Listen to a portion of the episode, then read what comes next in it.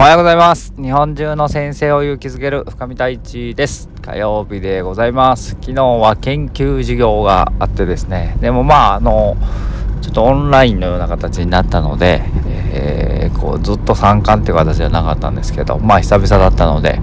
若干緊張したなと思いながらうまくいったところとあんまりうまくいかなかったところとまあいろいろありますよねという形で思っております。えー、自分にお疲れ様でした。今日は、えー、問題って何で問題なのって話をしていきます。よろしくお願いします。はい。問題って何で問題なのか分かりますか？なんかいろいろね、えー、考えてみたんですけども、えー、っと、ズバリですね、理想と現実のギャップから起きますよっていうことなんですよね。理想が例えば高すぎる人は問題まみれになるだろうし、えー、現状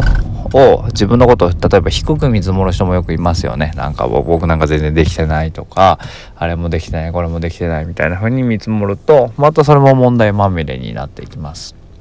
で別に問題があることは全然悪いことではなくてえー、問題があるなって認識したらそれを埋めていく作業をしていけばいいのかなということなんですよね。で、えー、それをこうやっていくことを間を埋めていくっていうことが実は大事なんじゃないのかなっていうことでそこで大事になってくるのが、えー、戦術戦略戦闘ですね。どういうことかっていうとなんかコンセプトを持って自分がねこういうふうにやっていこうっていうね概念を形作っていってでこうどういうふうに行動していこうかなっていう課題を自分の中でまあスモールステップとかベビーステップって言われますけれども今日はこれやってみようとかあ明日はこんなことやってみようみたいな風に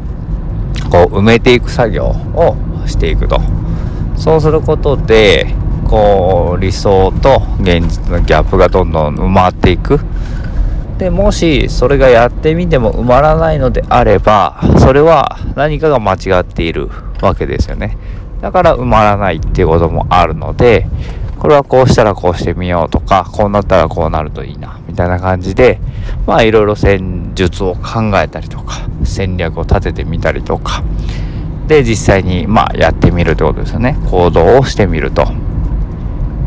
で、まあ、また振り返ってという繰り返しをしてくるといいんじゃないのかなと思っています。今皆さんが、え問題だなと思ってることどんなことがあるでしょうか。うん。まずは問題を問題と認識するってところから始まるのかなって思ったりとか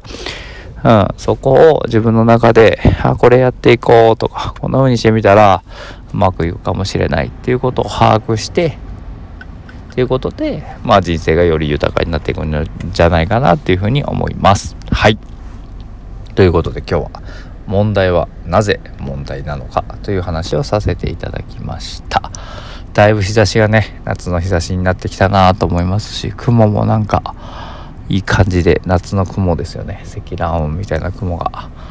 いっぱい見えるなと思って夏がだいぶ近づいてまいりました。皆さん熱中症には気をつけてたくさん水分をとってお過ごしください。ということではい See you next time バイバイ。